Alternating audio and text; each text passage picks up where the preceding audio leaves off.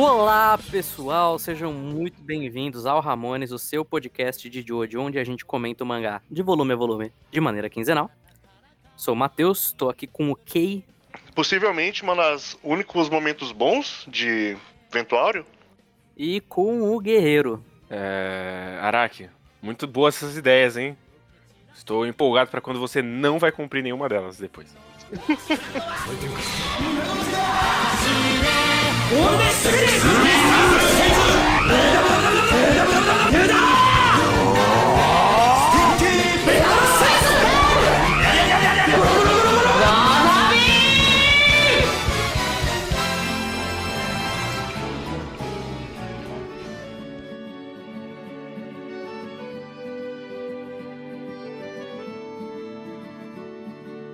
Vento Áureo, gente. Vento Áureo, quinta parte. A parte que a gente tava super empolgado para falar, né? Nunca postergou. A gente não postergou, a gente. Estamos aqui no, no, horário. Que a gente vai cumprir com os nossos deveres, porque tem um monte de gente aí já falando. É... Nossa, hum. mas Vento Áureo é ruim. Vento Áureo vai ser sofrido.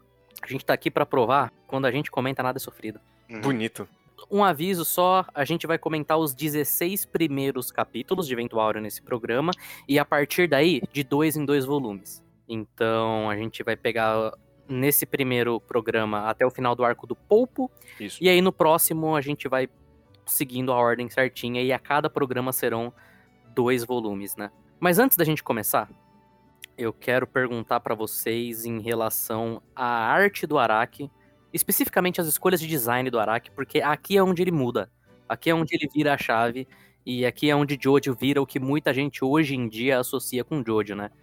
Que são os designs espalhafatosos. Pose já tinha antes, mas aqui ele vai usar a praticamente todo momento um personagem tá mandando alguma pose. E ele também vai começar a pegar muito no, num bizarro um pouco mais abstrato Sim. digamos, aqui em Ventuaura, né?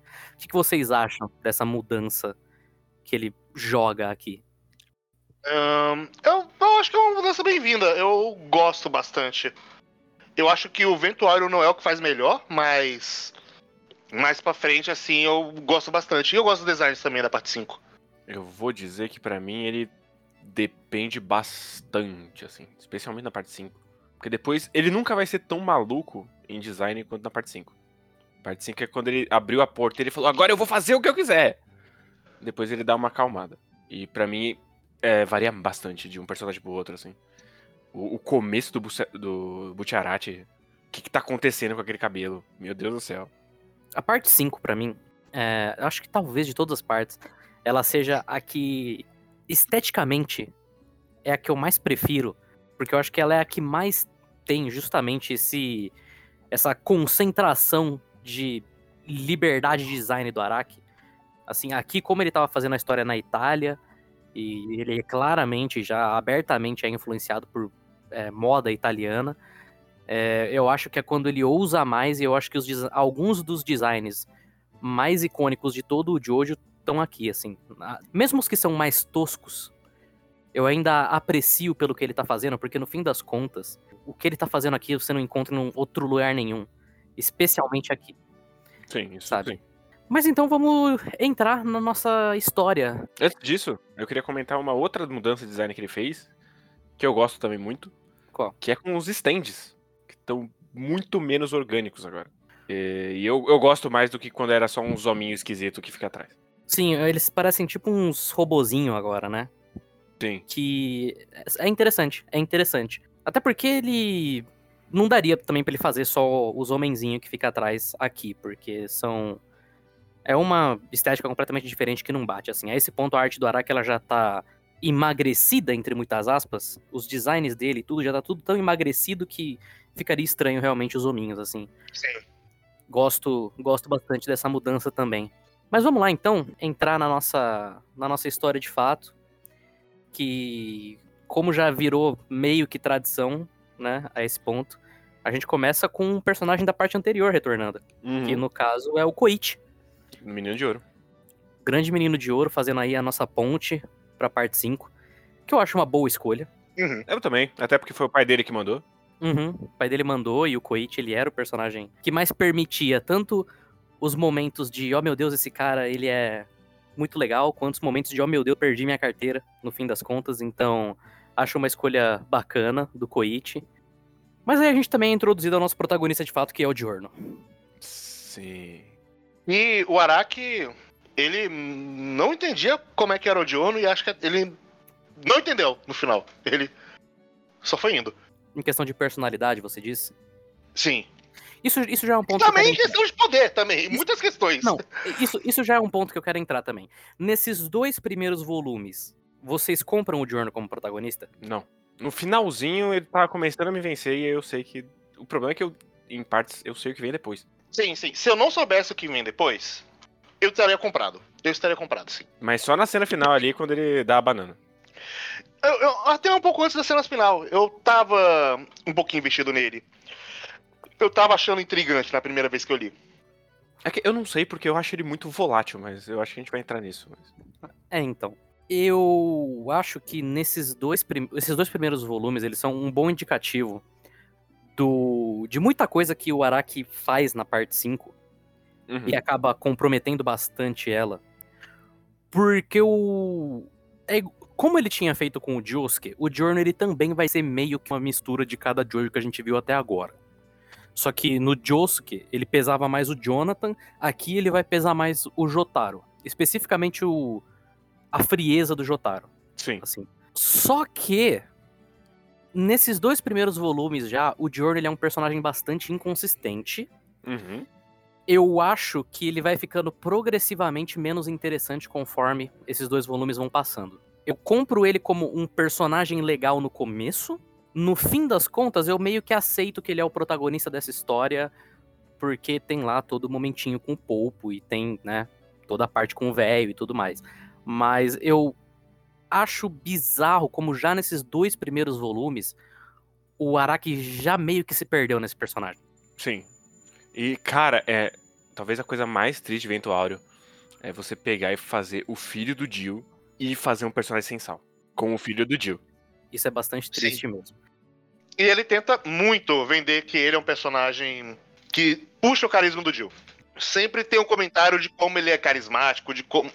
nem tanto aqui, nesses dois primeiros volumes, né? Uhum. É- Essa questão do filho do Dio, ela é uma coisa porque o, o Araki, ele tá muito consciente de que o Diorno, ele é o filho do Dio, que historicamente nessa, nesse mangá representa todo o mal possível do ser humano, mas ele também é um Joe Star que seria o contraponto, que seria a luz, né? Então, ele tá sempre jogando a questão de moralidade do Diorno Uhum. aqui, assim, sabe? Até na, até na própria premissa da história, que eles são gangsters, eles são foras da lei, né? Eles são bandidos, mas eles são bandidos com honra, digamos. Né? Eles são os mafiosos, mas eles não é porque eles são mafiosos que eles são completamente sem moral nenhuma. Eles têm uma índole boa, no fim das contas. A gente tá comentando especificamente desses dois primeiros volumes, mas o que eu vou falar agora serve pra parte inteira. Raramente isso vai ser mais aprofundado do que. Olha só, eu sou mal, mas eu sou bom. Raramente ele vai passar além disso. Sim, eu acho que o momento de moralidade mais cinza dele são esses dois primeiros volumes. Depois disso é muito. Estou enfrentando a máfia, e é isso. Mas ao mesmo tempo, eu acho que o flashback do Giorno já é muito eficiente em vender o personagem pra gente.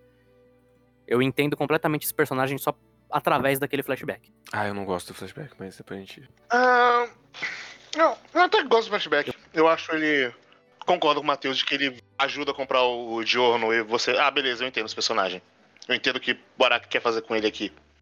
Então, o meu problema com esse flashback é que ele é. Eu entendo de onde tá vindo, porque ele é basicamente um, um remix do flashback do Jill pra mostrar o quanto ele é diferente do Jill. O problema é que isso encaixa no tom de Phantom Blood, não do tom de Vento Áureo. É muito dramático e, meu Deus, como ele é sofriane, coitado. A mãe dele deixava ele com dois anos em casa, ele tremia a noite inteira. E aí o padrasto batia nele. É, é too much pra mim, demais. É um pouco, mas ao mesmo tempo eu acho que ele estabelece bem, até porque o, importante do flashback não é nem realmente essa primeira parte, é mais realmente a questão de como ele veio a se tornar e como ele foi pro lado de não confiar mais nas autoridades e passar a confiar mais nos foras da lei, entre muitas aspas, né? E o sonho dele de um gangstar. Mas o que, que vocês acham, então, dessa primeira parte da história, digamos, até o encontro com o Butcherati? Realmente esse primeiro capítulo, assim. Eu acho que ele até que funciona, assim. Eu, eu acho uma transição legal de fazer, apesar dele ficar o tempo todo. Mas caramba, você viu que Stand User atrás Stand User? Eu acho que uma, uma transição suave dele tá ali trabalhando é, de forma criminosa com os táxis e tal, e ele subornando a polícia.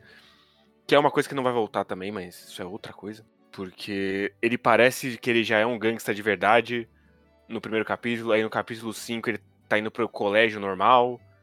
Então é muito esquisito tudo isso. E, eu gosto desse primeiro poder dele, que é só ele criar vida e a vida que meio que rebate o dano. Eu acho mais interessante do que ele vai virar depois. Que é. Ele vai basicamente spawnar membros extras para todo mundo. Eu não tenho a impressão de que ele é um gangsta aqui. Porque o que ele tá fazendo é basicamente dar golpe em turista, sabe? Eu, eu acho que ele não passa realmente a impressão de que, oh meu Deus, o Jordan, ele, ele é um, um verdadeiro gangsta aqui. Ele tá aplicando uns golpes. A ele é impressão de que ele é um trombadinha filho da puta. É, sabe, assim.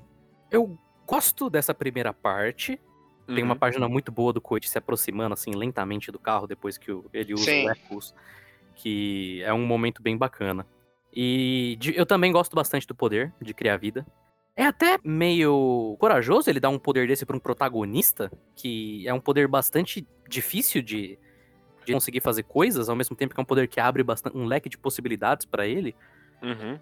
geralmente os protagonistas eles têm poderes bem mais simples. Ou ele deixa esses poderes mais, mais grandiosos, assim, pra uns personagens de apoio, como era no caso do Rohan, na parte anterior, do próprio Koichi. Mas isso vai voltar pra morder ele, então. É, então, assim, aprecio a tentativa, sei que ele não vai conseguir usar da maneira como ele espera.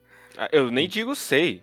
Ele já não tá conseguindo. Todo capítulo ele arruma um poder novo pro Jorno. Sim, também isso. Nesses dois volumes a gente vê dois poderes diferentes dele. É, ele tem o poder de criar vida, ele tem o poder de refletir o dano e ele tem o poder de acelerar. Que é um, uma questão também que o Araki, quando ele vai lidar com esses poderes meio abstratos, muitas vezes ele cai na armadilha de que ele pega muito no conceito e aí ele meio que extrapola dentro desse conceito pra umas coisas que você tem que forçar muito pra você aceitar. Uhum. Tipo, o poder do Jorno é criar vida, e a partir daí o Araki ele inventa qualquer tipo de coisa em cima disso. No caso do Giorno, acaba sendo uma faca de dois gumes, né? É. Porque, mesmo dentro da parte legal do poder, que é ele criar essas coisas, ele meio que acaba caindo muito na mesmice. É sempre ou inseto ou árvore que ele cria. Uhum. Já aqui, assim. Sim, ra- raras exceções. Mas normalmente as exceções não estão em contexto de luta. eu acho que faltou alguns capítulos aqui pra gente entender melhor toda essa situação da máfia, porque tem o golpe no Koichi, já corta, a gente já tá com o Diorno na parte do Luca. Uhum. No capítulo seguinte a gente já vai ter a entrada do Butcherati. É, o- a percepção de tempo tá toda zoada, porque depois no final do Polpo, eu entendo que é por efeito dramático, mas ele deu um tiro na própria cabeça 24 horas depois do Jorno ter saído. Mas ele intercorta de um jeito que parece que ele acabou de sair e o cara deu o tiro. Uhum. Então o controle dele de tempo, de passagem de tempo, tá ruim nesse começo. E aqui já vale comentar, eu acho, mais do que em qualquer. Vai ser a primeira vez de muitas que a gente vai comentar isso nesse programa.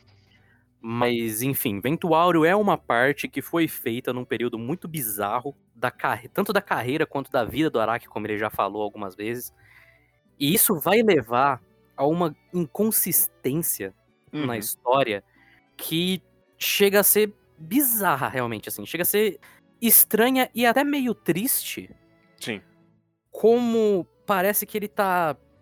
Ele não tá guiando a história, ele tá só meio que batendo nela de um lado pro outro pra fazer ela ficar meio que ali no meio, indo pra frente. Só que no fim das contas fica tudo meio awkward. É, ele parece que ele tá o tempo todo só se tropeçando em si mesmo ali, rolando pra frente. Até essa história acabar. Vai ser isso o tempo todo, inclusive. Uhum. Sim, sim. Dito isso, eu ainda acho esses dois primeiros volumes bons. Eu acho eles ok, com momentos bons, assim. Não diria que eles são bons volumes. Eu acho ele esquisito como um começo de história, Uhum. mas em questão de objetivamente ver a qualidade neles, eu acho eles bons também. Assim, ajuda que eu meio que. Ajuda e atrapalha ao mesmo tempo. Que Ventuário talvez seja a parte que eu mais revisitei ao longo do tempo, assim. Né? Essa é a minha quarta revisita a Ventuário. Então, eu meio que vejo esse, esses dois primeiros volumes muito encapsulados numa coisa dentro deles mesma. Porque já deixando também outro comentário que a gente provavelmente vai fazer várias vezes, esses dois primeiros volumes eles são muito diferentes do resto. Sim. E eu queria ver a história desses dois primeiros volumes, inclusive. Ela é muito mais interessante do que o resto, também. Essa ideia dele começar a infiltrar na máfia e começar a derrubar os, os poderosos, muito mais legal do que a fila de inimigo que vai ser essa parte. Eu gosto também dos breves momentinhos do Jotaro nesse volume. Quando ele, por exemplo, liga pro Koichi, o Koichi pergunta, tá, mas quem que ele é? Não, ele é o moleque. Mas que relação que ele tem com você? Eu matei o pai dele. Porque realmente não é uma coisa que você para pra pensar muito, assim, no Jotaro lembrando do passado uhum. dele, assim, mas esse é um, um momento que joga uma luz nisso que eu acho até interessante, apesar do fato de que o Jotaro, ele, né, nessa parte, ele importa zero. Assim. Sim. Eu Sim. acho que seria mais interessante se essa parte importasse mais de algum jeito. Se desse um, uma camada a mais pro personagem do Giorno, ele ter algum sentimento pelo pai, mas não parece que ele tem ao mesmo tempo que ele anda com uma foto do pai na carteira, só pra ter revelação, inclusive, de que ele é o pai. Inclusive é engraçado ele ter aquela foto do tio. Sim, é a foto que o Joseph tirou na máquina uhum. fantasma. É, é muito engraçado essa, justamente essa foto. Sim, sim. É. Mas é uma foto icônica, então, né? O Araki precisa colocar pra gente já fazer a ligação. Caralho, olha só. Ele tem uma foto do Dio, o que será que está acontecendo? Eu, mas eu vou dizer que eu, eu, eu gosto que essa história ela seja uma coisa isolada. Assim tal qual a parte 4, eu gosto que Ventuário seja uma história que aconteceu em, em, um dado momento da história, em um dado lugar, e que não exatamente teve relação com nenhuma outra coisa que aconteceu nesse universo, tirando ligações tangenciais em questão de família. Isso é um aspecto que eu acho bacana, porque também nem tudo precisa estar realmente atrelado à grande história dos Joestar, igual várias outras partes vão estar, né? E, e já estiveram. Passando então pro momento do trem, com o Bruno. Grande Bucerati. Grandíssimo Butcherati. Também é outro personagem que vai mudar bastante daqui pra frente. Uhum. Sim. É, é, é, é, engraçado como a personalidade dele realmente. Sim. É diferente. Mas diferente Mas aqui ele funciona. O Butcherati eu gosto dele imediatamente, assim. Ah, não, é. Eu, eu, eu acho incrível que o nesse começo ele já entrega o que a gente conhece muito, o que as pessoas conhecem muito por Jojo, por ser memético. Uhum. A, aquelas cenas do Butcherati, elas são replicadas para um caralho e tem uma razão, porque puta que pariu, aquele momento é muito bom ser um gosto de mentiroso, hein? E a tortura psicológica ali, que ele bota o olhinho dele. Bota os dedos. Fazer ele comer o dedo. É bom demais essas cenas, cara. Eu gosto do dessa cena porque é uma, é uma grande progressão, assim. O Butcherati ele é introduzido com... Tudo bem que o design dele é bizarro, mas especificamente o rosto dele é muito rosto que o Araki usa para figurante mesmo.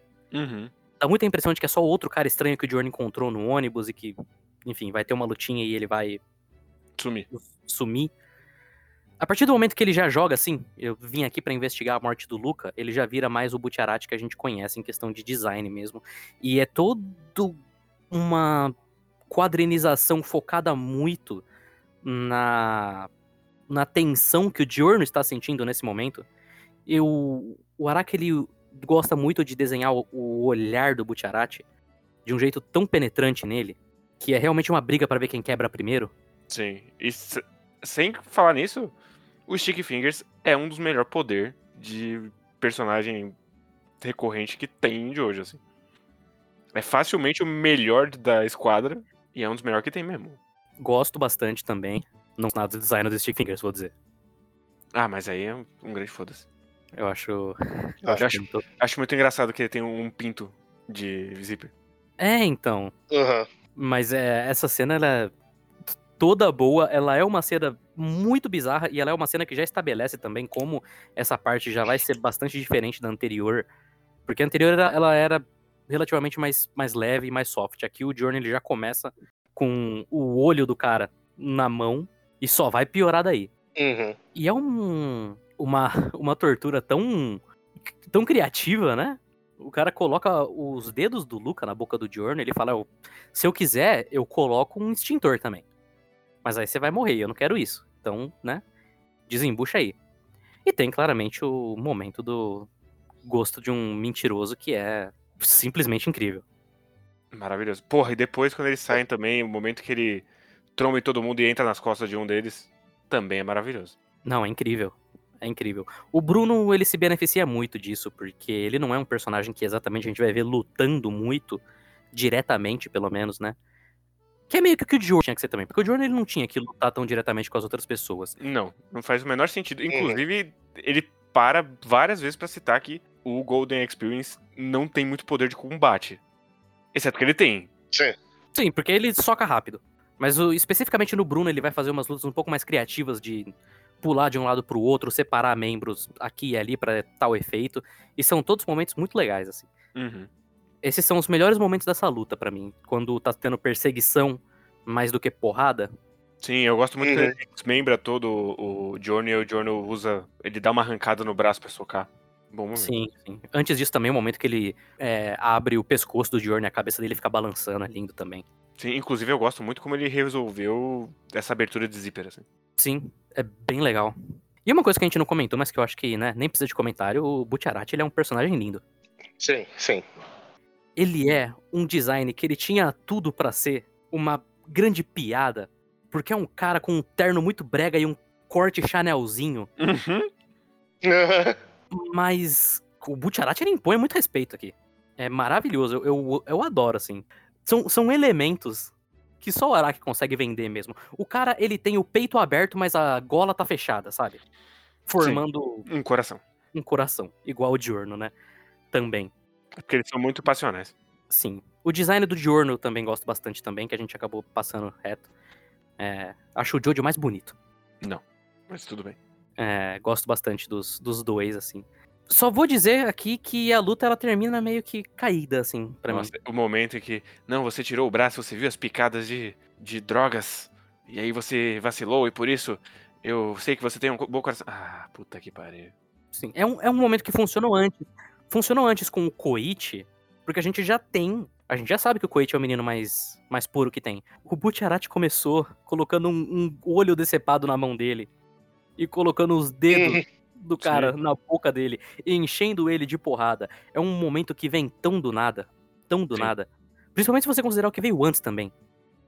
Sim, mesmo o próprio Jorno, ele não parecia uma pessoa tão bondosa assim ao ponto de não fazer nada. Tava dando golpe em turista ali três segundos atrás. Sim. Sim. E tem também. No próprio Butcherati tem o, o grandíssimo momento que ele dá uma porrada em câmera lenta nele.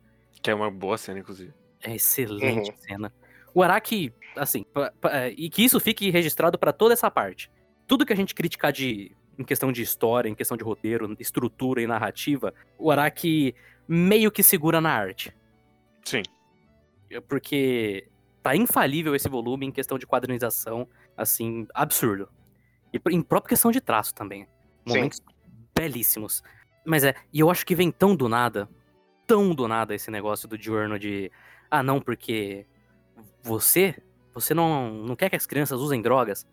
Apesar de você achar que se a pessoa quiser usar droga, tudo bem, vender droga pra criança você não aceita. E quem tá vendendo droga é o seu chefe. E eu, eu tenho um sonho, que é derrubar o seu chefe. Logo você vai se aliar a mim, Butcherati.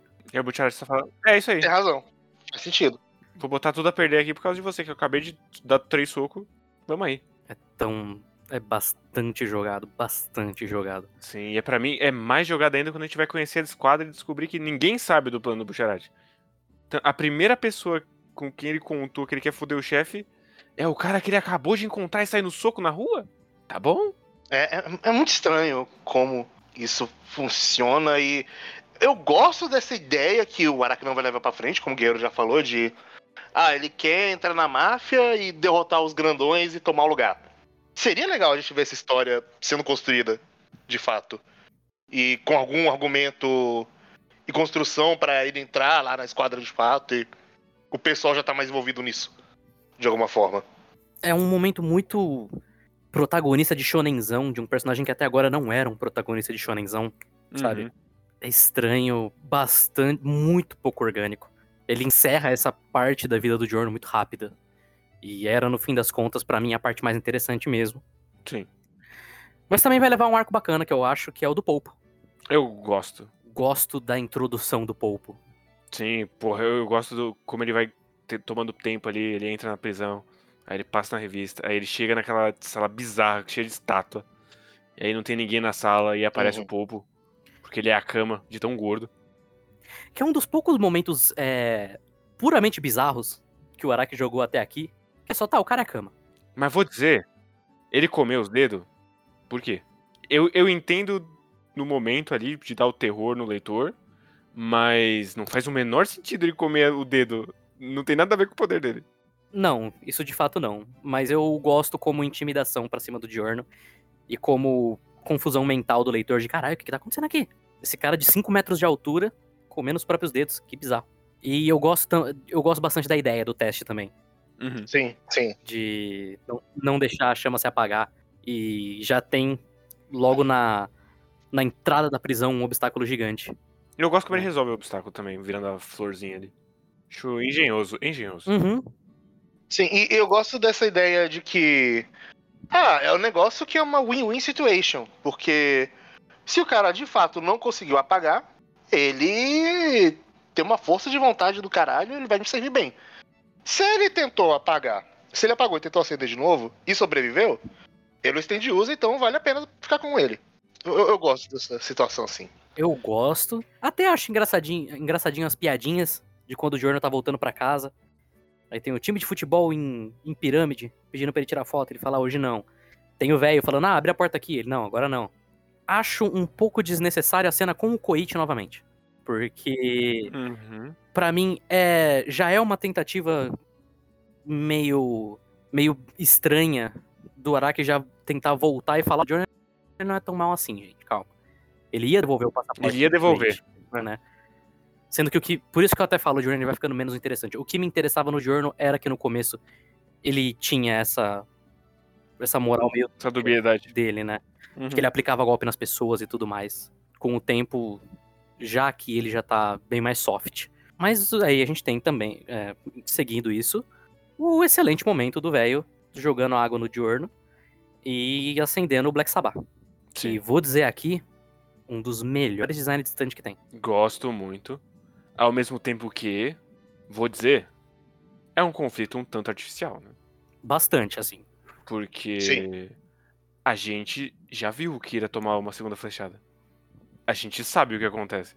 Uhum. Você. Eu entendo que o Jordan não. Eita, o Jordan não sabe o que acontece. Mas pro leitor, não tem perigo. E até pensando no futuro, é um momento meio estranhíssimo esse, assim. É é um, é um momento bem estranho. Sim. Mas eu acho que ele vende bem que o Black Sabbath ele é uma ameaça. Eu gosto da ideia do Polpo, que enquanto a gente ainda tá focado nessa parte de máfia, do Polpo ele tem um stand automático. Que ele é o cara fodão e que todo mundo faz tudo por ele. Então o stand dele também vai fazer tudo por ele. E ele nem vai saber o que tá acontecendo, né? Eu acho Uhum, uma ideia uhum. legal. E o que vende essa luta pra mim é o trabalho de sombra do Araki em todas as páginas dela, praticamente. Sim, é, é uma excelente luta. Sim. Eu acho que tem um quadro ou outro que a perspectiva de ficar muito esquisita com a sombra que ele tá projetando. Mas no geral é inacreditável. Bastante. E eu acho o momentinho do final dela, depois que ela já acaba, que o Koichi vê o Diurno falando lá, ó, ó, ele tem essa tenacidade que eu só vi nos que eu vi nos três gerações de Joestar que eu conheci em Múrio. Tão Puta brega. merda. E não é um brega que funciona. Não, e ele tá contando o Joseph, que é- tava literalmente senil. Sim, mas o Joseph ele Sim. tinha a tenacidade, guerreiro. Dava pra ver, né? No olhar dele de. no grande Uhum. olhar dele. Ele teve, a ten- ele teve a tenacidade de, ele teve a tenacidade de ir pra Morio conhecer o filho bastardo dele e voltar com outro filho pra casa. Um, um homem tenaz. Sim. E já chegando aí também no fim do arco, talvez o maior momento de personagem do Jorno até aqui. Sim. E spoiler E- pro resto da Daqui série. pra frente, sim. Esse, esse, esse real vai ser o último momento que o Jorno ele toma alguma ação por ele. Que ele não tá só reagindo ao que tá acontecendo em volta. Uhum. Porque realmente, a pior decisão do Araki foi jogar essa de que eles vão ter que ficar na surdina agora com esse plano deles. Porque isso vai limar. No futuro a gente vai ver isso limando qualquer possibilidade do Giorno agir. Sim. E quando ele poderia Uhum. agir, que vai ser na segunda metade da história, e aqui eu já tô pulando mesmo só pra não ter que ficar me repetindo todo o programa. Mas quando ele poderia agir de fato, que é na segunda metade da história, ele também não vai agir porque o Giorno já tá estabelecido como o personagem que ele vai ser agora. Então, é uma grande armadilha, infelizmente, que o Araki plantou aqui, mas acho um excelente momento esse. No final ele acabou engolido, engolido pelo Butcherati, que, É o protagonista de verdade. que é o protagonista de verdade, porque ele é mais inteligente e mais forte que o Giorno. Então, É, então. Quando a gente chegar na parte, especificamente, eu, eu quero. Eu tenho bastante coisa pra comentar do Butcherati, da relação dele dentro dessa história, mas é realmente assim, é. O Butcherati é tudo que o Jordan devia ser, no fim das contas. assim. sim. Chega a ser até meio triste. Como. É o primeiro protagonista realmente fraco, realmente Ruim. ruim que a gente tem é o Diorno. E eu acho estranho porque, além do, do que o Guerreiro falou, que ele é filho do Dio e ele tinha tanta coisa pra se trabalhar, o Araki ele preparou um personagem muito bom, ele só realmente não fez nada com ele. Uhum. E isso é bastante frustrante. Acima de tudo, esse mangá é frustrante pra mim. É, pra mim também. Mas vamos ver. Às vezes Vamos eu vendo. redescubro partes que eu gosto dele. Às vezes você vai chegar e olhar e falar, caralho, o fogo voltou, gente. Era isso que faltava. Puta merda. Apesar de tudo, eu não acho uma leitura tão difícil, tipo, de tragar tudo mais. Que ela- ele, ele tem bons momentos aqui e ali. E eu gosto muito desses bons momentos. Sim, e também tem o fato de que a esse ponto o Araki já tava há 10 anos fazendo mangá. E novamente, ele tá, em termos de quadrinização, num pico aqui, até agora. Ele tá Uhum. numa constante melhora e eventual ele entrega ótimos momentos em questão visual. Né? Então, eu tenho muito problema em dizer que Eventual é ruim e que eu não gosto por causa disso. Eu gosto de todo o visual dele, apesar de que a história realmente é um grande problema, no fim das contas. Mas de forma alguma é um mangá difícil de ler, de forma alguma é uma leitura sofrida pra mim, assim. Tirando em dados momentos. Tem arcos ali que eu realmente acho difícil de engolir, mas no geral, É, os arcos que eu acho difíceis de engolir são poucos e. Acho que é um mais pro meio e lá no final. Que. Que é assim, que eu falo, caralho, aqui tá, tá difícil, mas de resto. mas então é isso desse primeiro capítulo, primeiro volume, primeiro episódio. É isso. Então, vamos lá pros e-mails. E-mails. Taratata.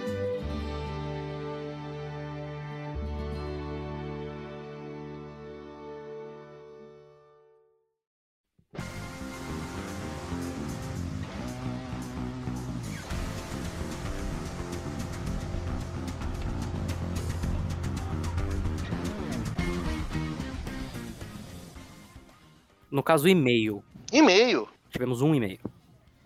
Eu acho. É estranho. Porque eu, eu realmente imaginei que a gente teria mais e-mails, considerando que a gente tá entre partes agora. Tava esperando um pouco mais, mas enfim. É, e-mail do Enco, Enco Aniki. Bom dia, boa tarde, boa noite a todos os ouvintes do podcast Ramones e seus hosters. Eu adorei esse caminho que tivemos pela parte 4, me dando várias gargalhadas e bons momentos maravilhosos. Tipo o Rohan dando um soco no moleque e da casa pegando fogo. Mas agora está vindo Vento Áureo com Giorno Giovanna, entre parênteses. Sabia que ele tem um sonho Porra. de ser um gangsta? Sabia.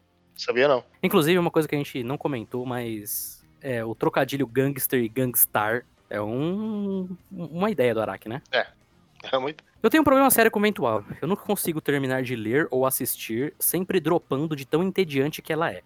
Todas as minhas tentativas de ler Ventuário, eu sempre paro na parte do Clash e Talking Heads. Eu acho isso um, um ponto estranho pra parar, porque é, especificamente os dois arcos que vêm antes desse são muito bons, pra mim. Esse é bem ruim, mas não sei, eu esperaria que ele tivesse parado um pouquinho mais pra frente. Hum.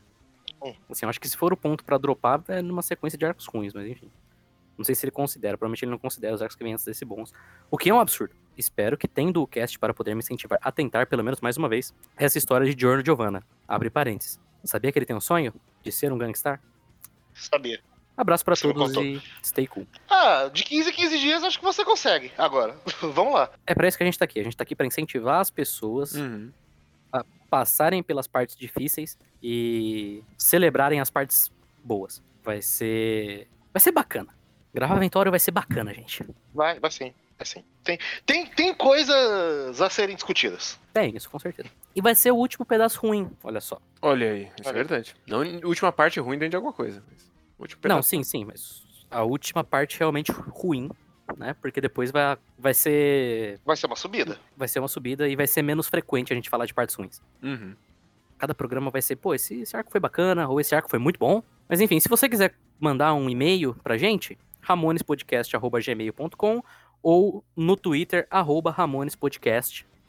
A gente tá lá pra tirar todas as suas dúvidas sobre Jojo e espalhar a palavra de Hirohiko Araki, que estou... Confesso que eu tô preocupado, guerreiro, Hum. Com o quê? porque não, não sei se vai ter parte 9. Que isso, vai ter sim, com o Empório protagonista. com certeza. último programa, eu gosto de datar esses podcasts. Então, último programa, provavelmente que a gente vai gravar. Não, pera, eu tô doido. Hum. Eu ia falar que é o último programa que a gente vai gravar enquanto Jojo ainda tá em publicação, mas provavelmente quando a gente gravar o próximo ainda vai estar, né? Sim, Vai. Jojo é mensal. Tá. E a gente nem tem certeza se falta um capítulo só. Não, puta que me pariu. Às vezes falta dois, não sei. Mês que vem eu descubro com vocês. Eu vou, eu vou, eu vou, eu vou atrás da minha leitura. Mas, assim, é. Espero muito que, que acabe logo, porque se o Araki inventar mais coisa, eu vou perder a paciência com esse homem. Que isso. Da última vez compensou, o que você tá falando? Da última vez compensou bastante. Mas eu tô cansado, guerreiro, Hum. de estar nesse constante ciclo de meu Deus, Araki, você vai destruir esse mangá agora. meu Deus. Meu Deus, Araki, o que, que você tá fazendo? Ele não destruiu até agora. Então, ele não destruiu até agora, mas é cansativo. Porra, ele tá cada vez mais aumentando a aposta. Uhum. Isso ele tá. Toda vez, toda vez. Começava um arco novo, terminava e você falava, bom, maravilha, agora chuta pro gol, Araki. Não, ele ia, ele ia, ele ia. Eu falava, o que, que você tá fazendo? O que você tá fazendo? O que você tá fazendo? E aí ele entregava. Mas eu não sei quanto tempo mais ele consegue fazer isso. Esse foi meu pequeno desabafo Bonito. Eu vou dizer que sobre a segunda metade você- do Júlio. hou- houve um pequeno comentário que eu fiquei com um leve medo. Quando falaram, ah, o Júnior é o primeiro protagonista ruim. Aí eu, será? Que fica aqui registrado que o Josuke 2 ele é maravilhoso. Sim. Porra, só o- a introdução dele, não tem como esse personagem ser ruim. Quando a apresentação dele é ele tem quatro bolas. Sim, não, não, a apresentação é maravilhosa. É porque quando falou primeiro e não único, eu fiquei, caralho, será que aconteceu alguma merda e o Josuke 2 tá ruim? Que? Não, mas eu falei primeiro Jojo ruim porque é o primeiro que a gente falou até aqui, Aham. né? Mas A gente, a gente ainda não falou de George Star, por exemplo. sim, falta o Jorge, grande Jorge. Os dois Jorges, né? O Jorge e o O Joji. George e o, e o Joji. Joyce. Deve ter, deve ter mais uns Joestar aí perdidos também. Que a gente provavelmente é ruim que a gente não, não falou ainda. Jota Joestar, filho do Jotaro com Kakyoin. Esse é, esse é bom, pô. Isso é bom. Co- Como assim ele é ruim? Mas então é isso, pessoal. Muito obrigado pra quem ficou até aqui e tchau, tchau. Adeus. Tchau.